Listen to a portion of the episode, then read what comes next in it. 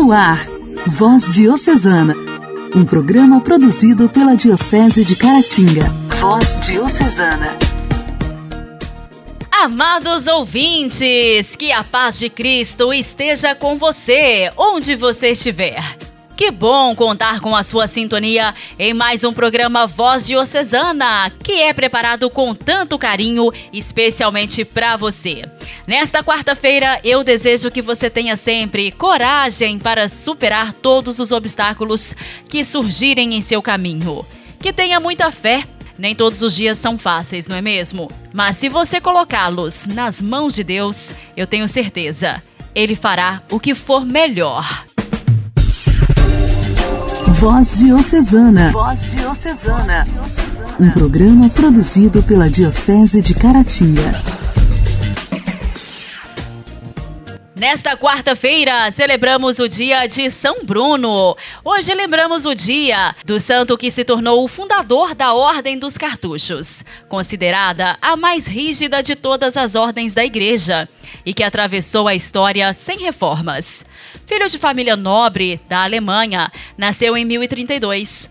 Quando alcançou idade, foi chamado pelo Senhor ao sacerdócio e se deixou seduzir. Amigo e admirado pelo arcebispo de Reims, Bruno, inteligente e piedoso, começou a dar aulas na escola da catedral deste local. Até que já cinquentenário e cônego, amadureceu na inspiração de servir a uma ordem religiosa. Após curto estágio no mosteiro beneditino, retirou-se a uma região chamada Cartucha, com a aprovação e bênção de São Hugo, o qual lhe ofereceu um lugar isso se deu graças a um sonho que São Hugo teve. Neste sonho, apareciam-lhe sete estrelas que caíam aos seus pés, para logo em seguida levantarem-se e desaparecerem no deserto montanhoso. Após este sonho, o bispo recebeu a visita de Bruno, que estava acompanhado por seis companheiros monges. Ao ver os sete varões, o bispo Hugo reconheceu imediatamente neles as sete estrelas do sonho e concedeu-lhes as terras onde São Bruno iniciou a ordem gloriosa de Cartucha, com o coração abrasado de amor por Jesus e pelo reino de Deus.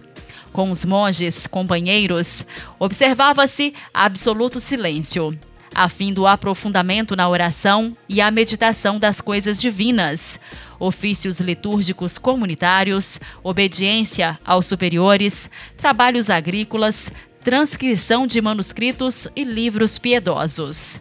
Quando um dos discípulos de São Bruno tornou-se Papa, Urbano II, teve ele que obedecer ao vigário de Cristo, já que o queria como assessor porém recusou ser bispo e, após pedir com insistência ao sumo pontífice, conseguiu voltar à vida religiosa.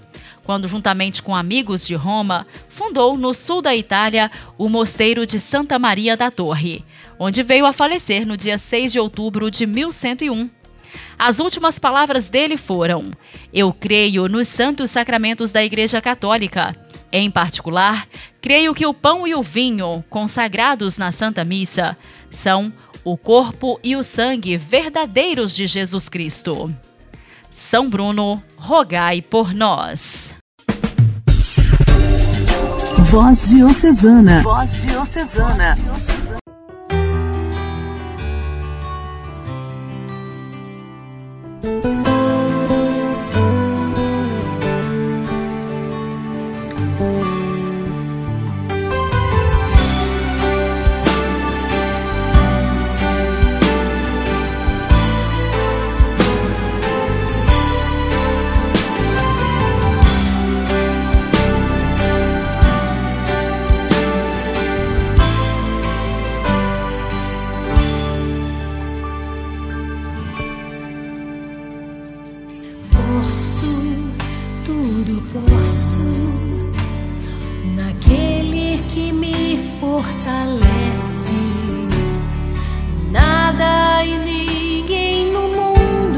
vai me fazer desistir.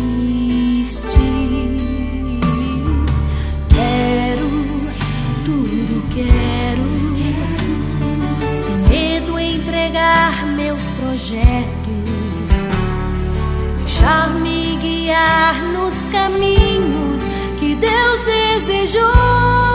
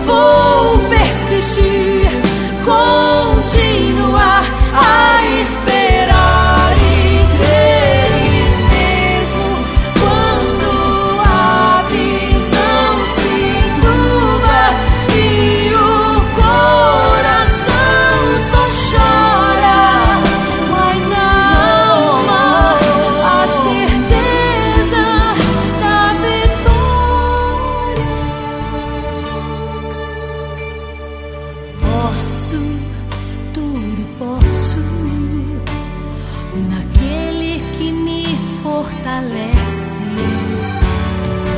Nada e ninguém no mundo vai me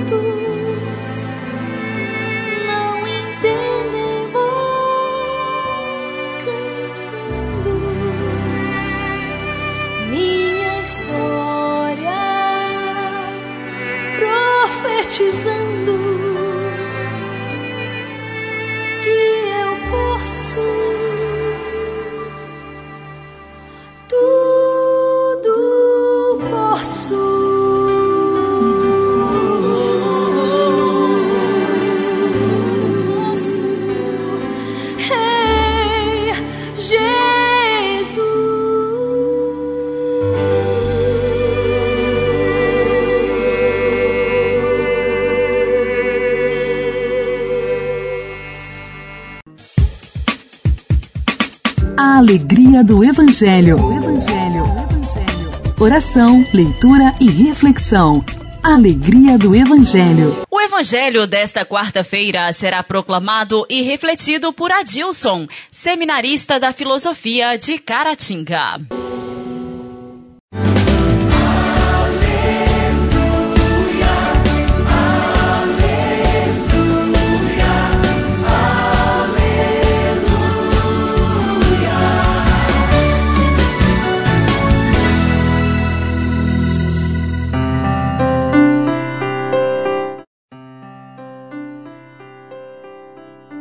O Senhor esteja convosco, Ele está no meio de nós. Proclamação do Evangelho de Jesus Cristo, segundo São Lucas. Glória a vós, Senhor. Um dia, Jesus estava rezando num certo lugar. Quando terminou, um de seus discípulos pediu-lhe: Senhor, ensina-nos a rezar, como também João ensinou a seus discípulos. Jesus respondeu: Quando rezardes, dizei: Pai, santificado seja o teu nome. Venha o teu reino. Dá-nos a cada dia o pão que precisamos e perdoa-nos os nossos pecados, pois nós também perdoamos a todos os nossos devedores. E não nos deixes cair em tentação. Palavra da salvação, glória a vós, Senhor.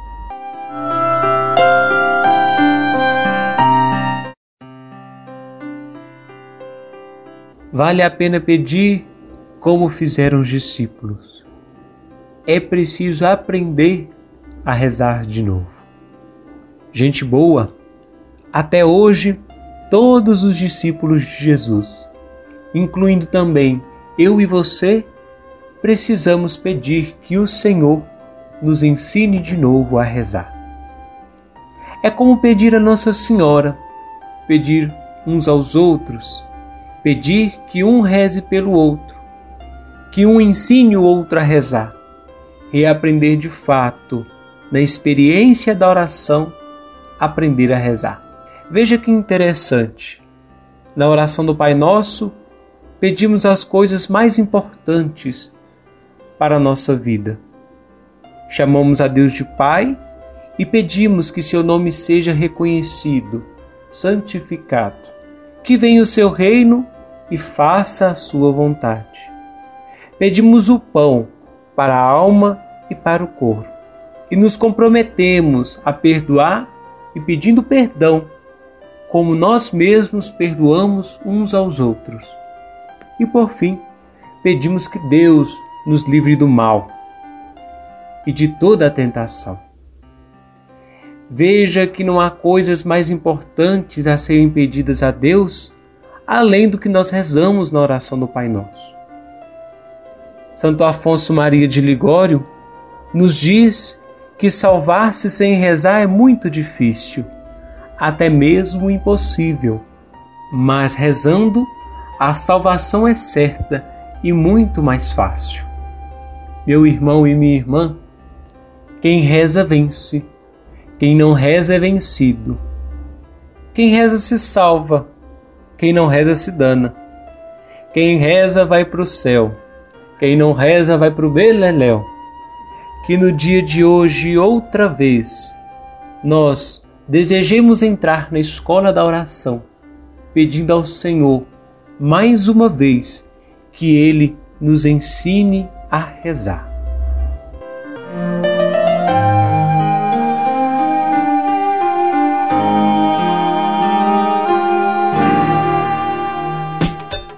Diálogo Cristão. Temas atuais à luz da fé. Diálogo Cristão.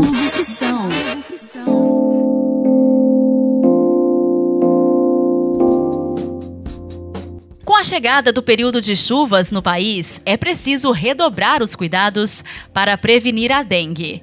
Os dados do Ministério da Saúde mostram que em 2020 foram notificados quase um milhão de casos da doença no Brasil. Especialistas temem que o número este ano possa ser ainda maior. Aqui no Diálogo Cristão, saiba algumas diferenças entre os sintomas da Covid e da dengue, com a repórter Cariane Costa. A epidemiologista Gabriela Vilar lembra que em tempo de pandemia é comum que o paciente, ao passar mal, já associe os sintomas da dengue com os da Covid-19. Ela recomenda observar o período de febre. Tem que ter uma história de febre por sete dias, e mesmo que tomando um remedinho que controla a febre, ela acaba voltando. E aí essa febre que dá aquele mal-estar intenso no corpo da pessoa, que a gente até fala que a dengue é a febre do quebra-osso, que a pessoa ela não consegue levantar da cama, tamanha dor, fraqueza que dá. A dengue às vezes também pode apresentar a questão de enjoamento, vômito, a dor de cabeça, principalmente aquela dor que vem atrás dos olhos. Por exemplo, a dengue não vai dar a falta de ar que a gente encontra na Covid.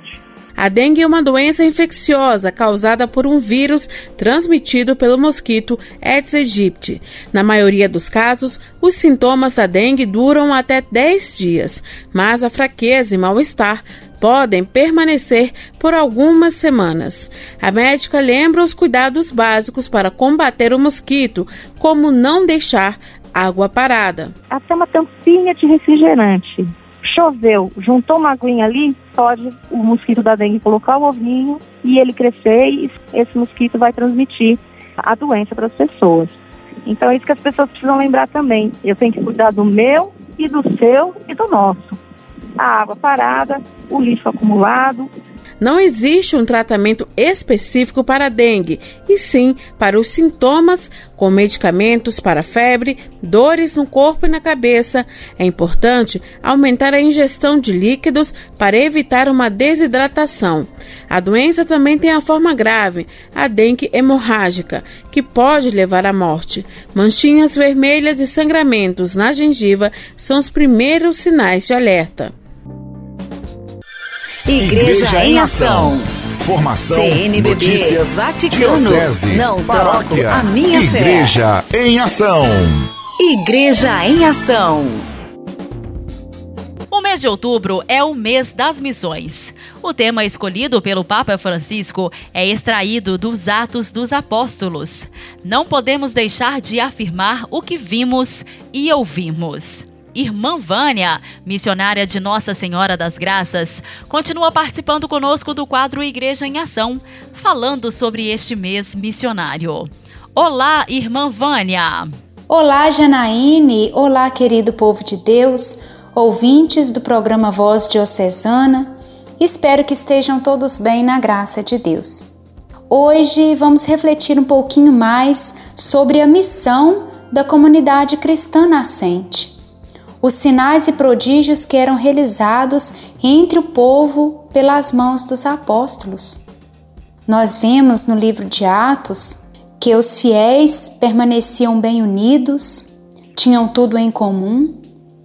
Nenhum dos outros ousava juntar-se a eles, mas o povo os estimava muito. Entretanto, crescia sempre mais o número dos que aderiam ao Senhor pela fé e uma multidão de homens e mulheres os seguiam. Chegavam a transportar para as praças os doentes em leitos, macas, a fim de que quando Pedro passasse, pelo menos a sua sombra cobrisse alguns deles. Também das cidades vizinhas de Jerusalém vinha uma multidão com doentes e pessoas atormentadas por espíritos impuros, e todos eram curados. Isto diz o texto dos Atos dos Apóstolos para nos mostrar o caminho da comunidade cristã. Este caminho não é outro senão seguir os passos do próprio Cristo. Se o próprio Cristo veio como missionário do Pai para realizar sinais e prodígios, assim também era a comunidade cristã nascente, se tornando missionários como Cristo realizando entre o povo sinais e prodígios, revelando a compaixão e a misericórdia de Deus. O texto fala das atividades dos apóstolos, que realizam curas, prodígios entre os povos, junto com os corações voltados para o projeto do reino anunciado. Pode realizar aquilo que Jesus havia feito durante a sua vida Foi isso que ele pediu também para nós hoje, seus seguidores, para fazermos a mesma coisa, cuidar das pessoas necessitadas, curar os doentes, acolher os pobres, consolar os aflitos, anunciando assim a graça de Deus, como um dom oferecido a todos. Há uma continuidade entre a missão de Jesus, a missão da comunidade cristã nascente e a missão da comunidade cristã de hoje. Então reflitamos entre nós: realmente estamos dando continuidade a esse projeto de amor missionário do Pai, que veio realizar-se através de Jesus Cristo? Que foi levado à frente pelos cristãos da Igreja Nascente, pelos apóstolos? Estamos dando continuidade a este projeto hoje? Voltemos nosso olhar para as alterações provocadas pela pandemia, no ambiente de trabalho, no ambiente educacional. Muitos passaram a trabalhar de forma remota. Crianças passaram a estudar de forma remota.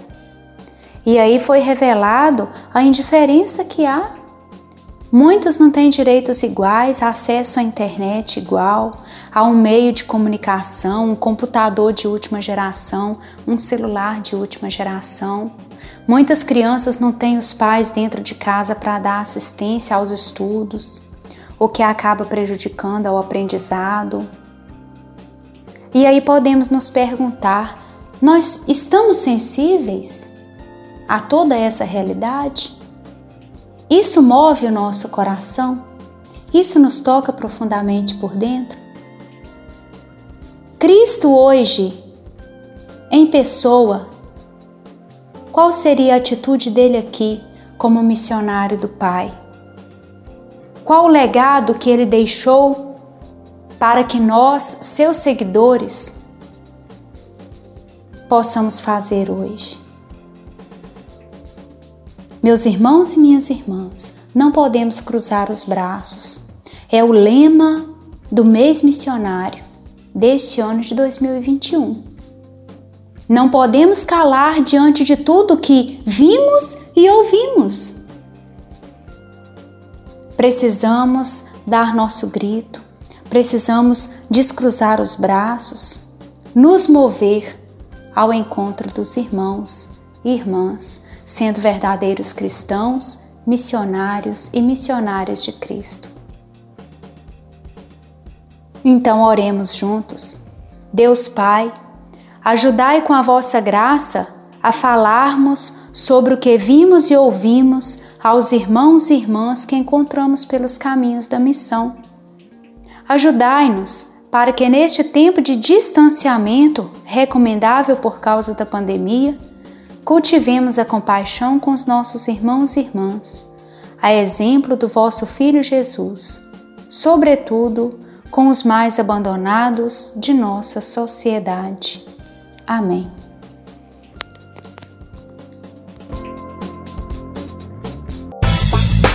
Nossa história, nossa história, curiosidades e fatos que marcaram nossa diocese. Nossa história quadro Nossa História, temos ouvido a história dos sacramentinos em Caratinga. Rosene tem nos falado sobre o santuário, sobre sua grande importância para Caratinga e região. Queridos ouvintes da voz diocesana, nós podemos ver também que no santuário destacam-se os valores religiosos retratados em seus movimentos históricos, tornando-se um lugar privilegiado de busca ao sagrado, além de dimensões religiosas, o santuário desempenha um papel social. Ao relatar em uma entrevista em 2009 com o Padre Vitório, que acompanhou as ações do desenvolvimento do santuário desde 1979, afirma que o santuário é um grande patrimônio cultural mas seu objetivo principal é a construção de uma espiritualidade fundamentada na evangelização. O padre também afirma que é grande a demonstração de religiosidade popular, onde essa devoção nem sempre tem uma relação íntima com a Bíblia, mas sim com as convivências dos padres que ali passaram, como Padre Colombo e Padre Maneira. Vale destacar então que na entrevista com o Padre Vitório, ele afirmou que famílias com pessoas com problemas psíquicos, drogas, depressão, alcoolismo, procuraram o santuário na esperança de encontrar solução para seus problemas, como a confissão com os padres. Desta forma, as principais ações desenvolvidas no santuário são vindas do mesmo idealismo do Padre Colombo. Orar costuma fazer bem. Intimidade com Deus. Esse é o segredo. Intimidade com Deus. Com Padre Elias Garcia. Costuma fazer bem. Olá, irmãos e irmãs. O progresso espiritual é acompanhado com o progresso moral. A nossa vida espiritual é sempre concreta, compreende o caminho da pessoa. Este caminho é a nossa condição histórica e individual. Para progredir na vida espiritual, é preciso reconhecer em si os aspectos de limitação que dificultam o dinamismo da graça. E aí vai ser necessário uma ascese, ou seja, um esforço pessoal para alcançar a vida espiritual. A sese, podemos assim dizer, é uma luta espiritual, seja através da oração, jejum, obras de misericórdia, apostolado. O amor é o centro da vida cristã, é o centro da vida espiritual. Também para o progresso espiritual vai ser necessária uma conversão, o momento da acolhida do dom da fé. A conversão é situar a própria vida diante de Deus, o reconhecimento de nossa condição pecadora, finita, mortal. Às vezes, no início da vida espiritual, a nossa relação com Deus apresenta como obrigação, mas no progresso espiritual, quando nós crescemos espiritualmente, a vida espiritual torna-se acolhida, doação, oblação e gratuidade. Deus abençoe você, irmão e irmã. Até mais.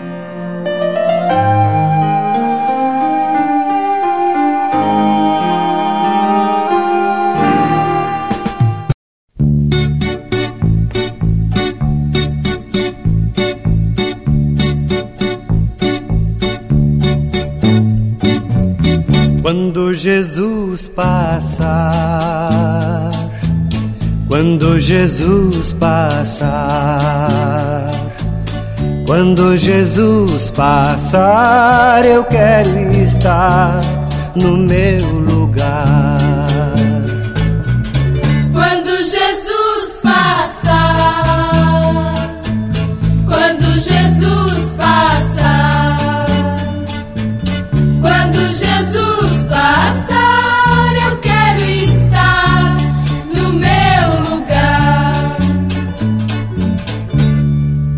Meu telônio jogando a rede, sob a figueira a caminhar, buscando água pra minha sede, querendo ver meu Senhor passar.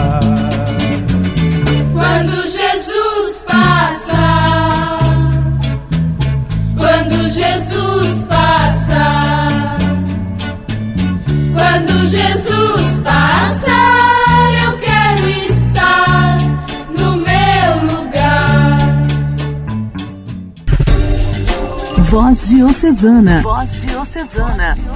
Um programa produzido pela Diocese de Caratinga.